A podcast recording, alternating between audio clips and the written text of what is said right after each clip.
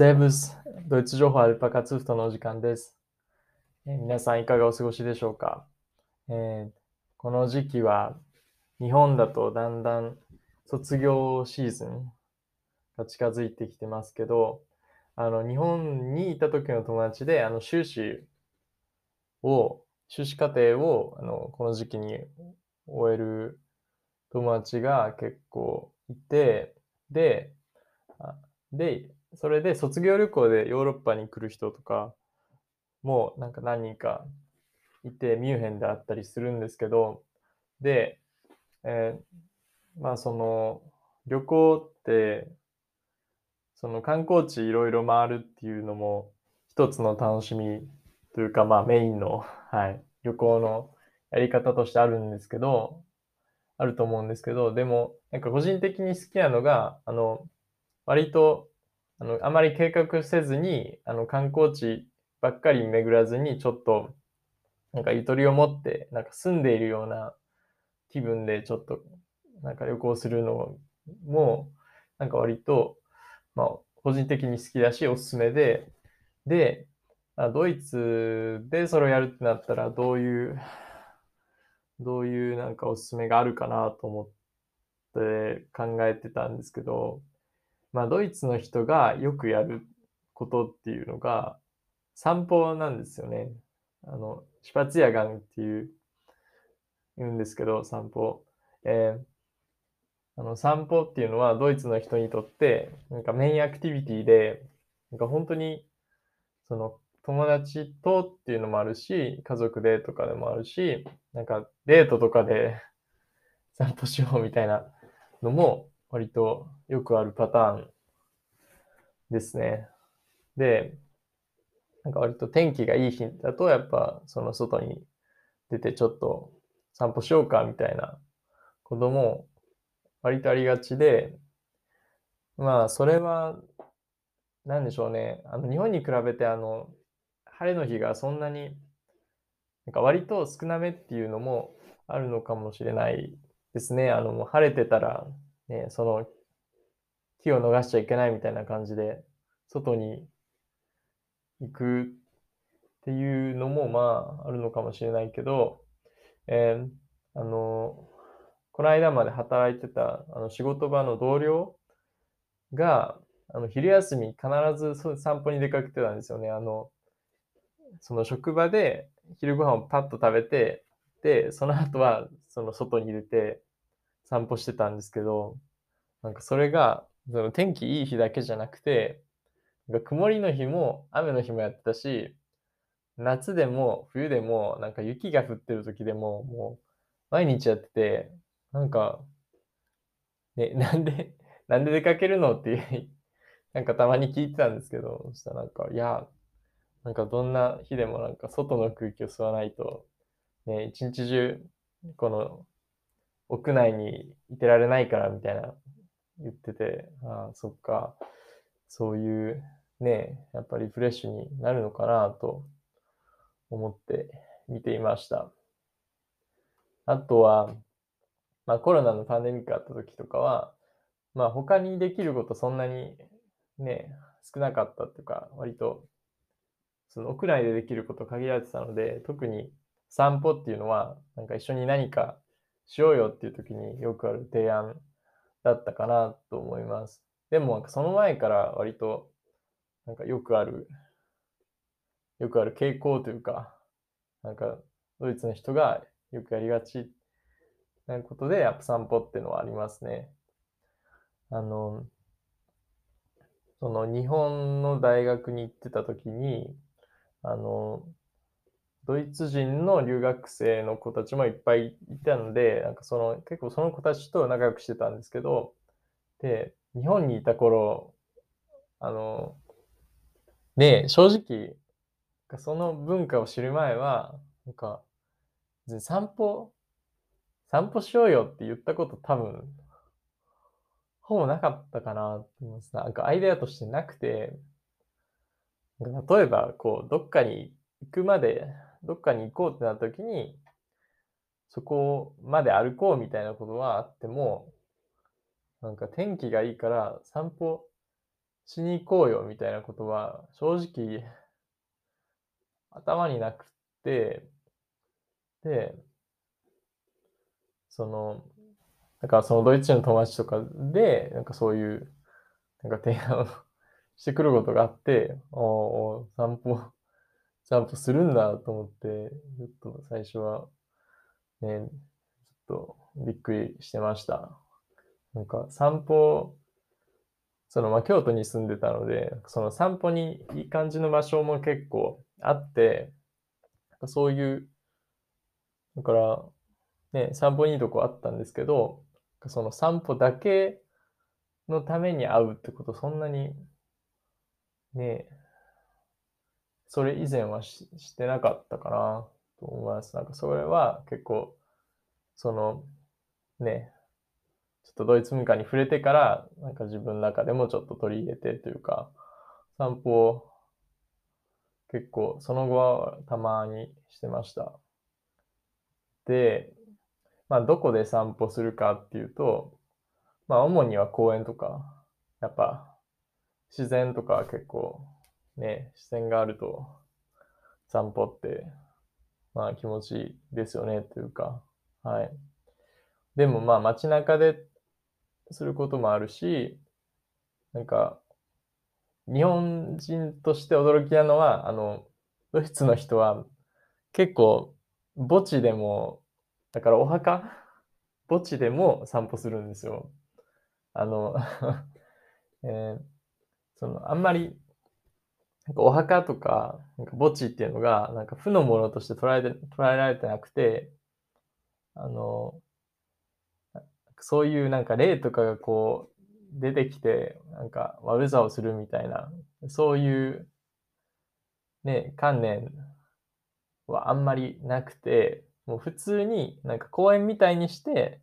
あの、お墓になんか散歩に行ったりとか、お墓でなんかちょっとジョギングしてる人もいたりとか、なんか最初はびっくりしました、正直。なんか、やっぱカルチャーショックで、でも、なんかそれで、なんか思い、なんか思い返してみたら、なんかそういう、そういえばなんかちょっと辻褄辻褄が合うっていうか、まあ確かにそういうこともあったなって思ったのが、あの日本にいた時のドイツ人の友達で、なんか一人、なんかお墓の真横に住んでた人がいたんですよ。で、なんか家賃引いたとこだとめっちゃ安くて、まあでも、いくら安くてもやっぱ日本人には多分不人気だろうな、みたいな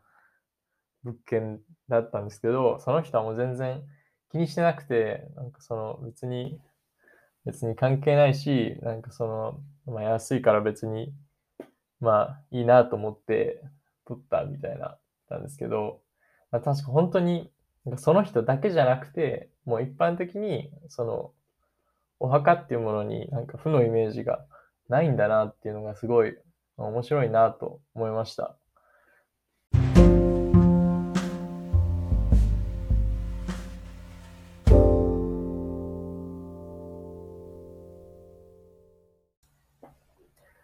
さて、えー、ミュンヘンで散歩しようということで、えー、ミュンヘンの個人的なおすすめの公園を2つ紹介します。えー、ミュンヘンはあのドイツ3番目の都市で、なんか大きい、大きい町なんですけど、まあ、150万人弱ぐらい人口がいて、でも、あの、こう大きな公園がたかたくさんあって、あの、すごい自然豊かな印象を受けるんですね。で、あの、なので、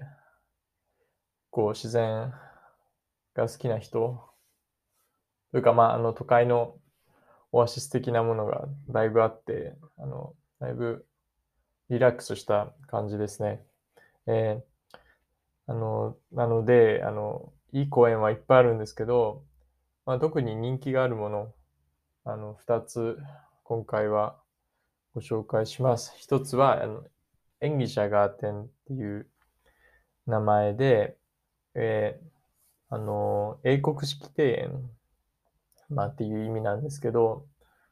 これが一つと、もう一つは、えー、オリンピアパーク、オリンピアパーク、えー、あの、オリンピック公園かな。えー、で、えー、一つ目のエングリシャーガーテンっていうのは、あの、ミュンヘンの東側、まあ、どちらかというと東側にあって、あの、ミュンヘンには、あの、イザル川っていう川が流れてるんですけど、これはオーストリアが源流で、そこからドイツの南を通って、ミュンヘンをも通って、で、あの、ドナウ川に合流して、そこからあの、東ヨーロッパの方に流れて、最後国海に流れていく川なんですけど、あの、この川に平行な形で、あの、あの、南北にそのすごいでかい巨大な公園があって、それがあのエングリシャーガーテンっていう名前です。で、これ、もう本当に、本当に大きくて、あの、南端から北の端ぐらいまで、片道で行くのに、まあ、2時間ぐらい散歩の時間が必要かなと思います。なんか、その、まあ、1日で全部回る必要はないんですけど、あの、そうですね、それだけ巨大で、で、しかも、その場所によって割と違ったカラーがあって、あの、一番南のとこは、あの、そのイザル川の支流のなんかアイスバーハっていうなんかちっちゃい川が流れてて、で、そのアイスバーハで有名なのが、あの、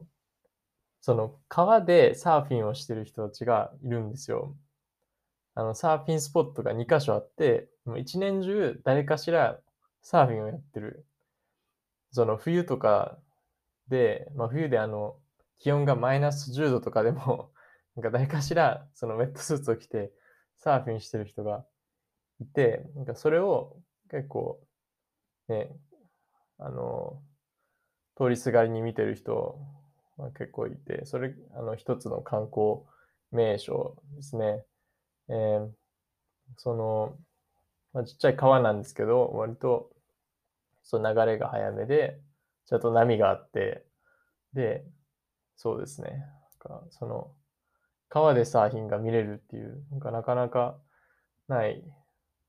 経験なんじゃないでしょうか。で、そのアイスバーハっていう川は、その、普通に、あの、泳げもして、あの、夏になると、なんかその、若い人がいっぱい集まって、そこで泳いでるもありますね。まあ、その夏になったらまたそれについても話したいんですけど、まあちょっと危険な箇所があって、あの、過去に死者も出てるし、なんかその、泳がないでくださいっていうのを実際、ね、看板とかあるので、まあでもみんなやってるんですけど、でも、本当に、あの、まあ、ちゃんとなんか足、うん、なんか泳げる人、ちゃんと泳げる人じゃないとちょっと危ないので、なんか、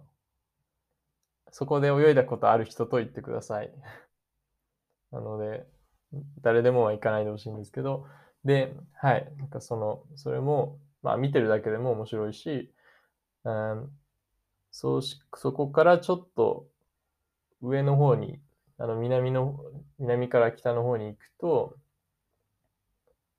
あ、そっか、えー、南の、そのアイスバッハのサーフィンのところの近くには、あの、日本式の、なんか庭園みたいなちっちゃいとこあって、なんかお茶室みたいな、その、建物がなんかちっちゃい池の中にあるんですけど、そこでお茶体験もなんかたまにやってるらしいです。それは、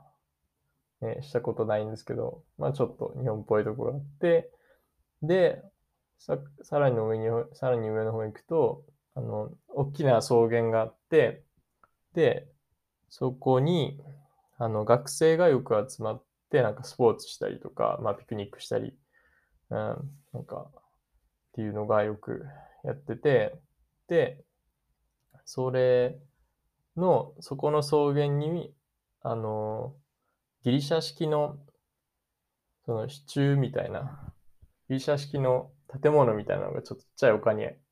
作ってあって、なんかモノプテロスっていう名前なんですけど、まあそこからは、その、その草原もなんかバーッと見れるし、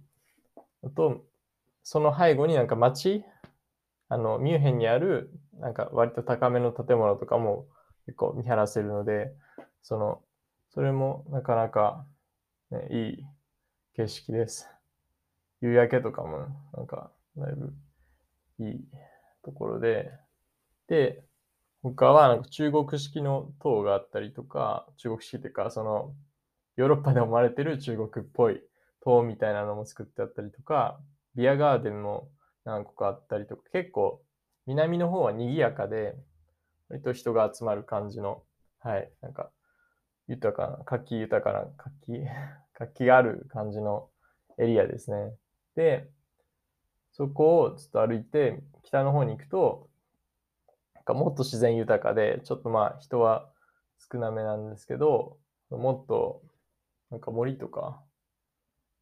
森っぽいとことか、もっとその、バーッともっと草原が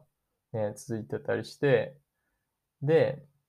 あの、川沿いでバーベキューとか焚き火できるとこもあって、なんかそうなかなかいいスポットですね。で、なんか初夏にはそのホタルも見れたりとかして、すごい、その、いい経験でした。それは。かけここは、ね、本当にいろいろ、なんか見どころがある公園なので、ここは絶対外せないかなと思います。で、サイクリングが好きな人はサイクリングも、サイクリングもおすすめです。で、もう一個の公園は、あの、オリンピック公園、オリンピアパークっていう公園なんですけど、これは、あの、名前の通り、1972年のミュンヘンオリンピックの会場だったところで、あの、真ん中に池があって、その周りにスタジアムと、えプール、あと、オリンピックタワーと、なんか大小様々な、なんかいくつかの丘があって、で、そこですね。で、なんか一番大きい丘は、あの、オリンピアベークって言うんですけど、そのオリンピック山。それが56メートルあって、で、その、丘の上からはその街が見渡せて、その見晴らしが良くて、あの、だいぶね、いいスポットなんですよね。あの、人もだいぶ集まるし、の夕焼けが綺麗だし、あのそうですね。夕焼けがおすすめですね。で、夜も素敵なんですけど、ちょっと、あの、そのオリンピック公園の立地的には、そんなに周りに光がいっぱいあるわけじゃないので、なんかその夜景っていうのでイメージする感じの、あの、神戸とか、うん、長崎みたいな、そういうレベルの夜景ではないんですけど、まあ、それなりに、まあ、素敵な感じですね。で、その、その一番大きい丘が、その、そっか、56, 56メートルあるあの大きな、その一番大きな丘、さっき言ったんですけど、これは、あの、もともと自然の山じゃなくて、あの、第二次世界大戦の時に、なんか破壊された瓦礫とかからできたあの、くず山なんですよね。なんかそれ、だから、まああれをね、あんなでっかい丘、なんか人工で作ったんだって思うと、すごい驚きなんですけど、でも今ではその草とかも草もだいぶなんか生い茂ってて、ちょっと木もあったりして、まあ、だいぶその自然な感じに見えるし、まあ、実際にその自然を感じますね。で、まあ、ピクニックにもいいし、その、まあ、丘がその、いくつかあるので、その、登ったり降りたりっていうのがちょっとの山登り感覚というか、それもなかなかね、その街中でこういう、その丘を登り降りして、で、丘からと街を見下ろしてっていうのは、ね、どこでもできるわけじゃないと思うので、なかなかこれもおすすめですね。で、南には大きな敷地があって、なんかイベント会場とかにたまなってて、北の方はあの BMW の展示会場がなんかあって、まあ、そこはあのいつも、ね、入場無料なので、その車興味ある人は見に行ったら、ついでに見に行ったらいいと思います。で、そこの近くにはあのオリンピック村だったとこがあって、それはあの今は学生寮になってるんですよね。あの、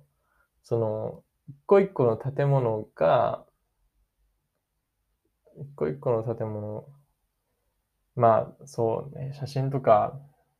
なんか載せないとなかなか分かりづらいかもしれないんですけど、まあそのオリンピック村が残ってて、で、なんかそれぞれの家にそれぞれの学生が住んでて、で、各自その、あの家の壁とかをなんか自分でデコレーションして、で、そのペイントで塗ったりして、なんかすごい、ね、あの、アートな感じの場所になってるので、それを見に行くのもだいぶ、それも面白いなと思います。なのでちょっとオリンピアック公園は、その、自然がいっぱいっていう感じだけのそのスポットではないんですけど、まあこれも散歩にだいぶおすすめですね。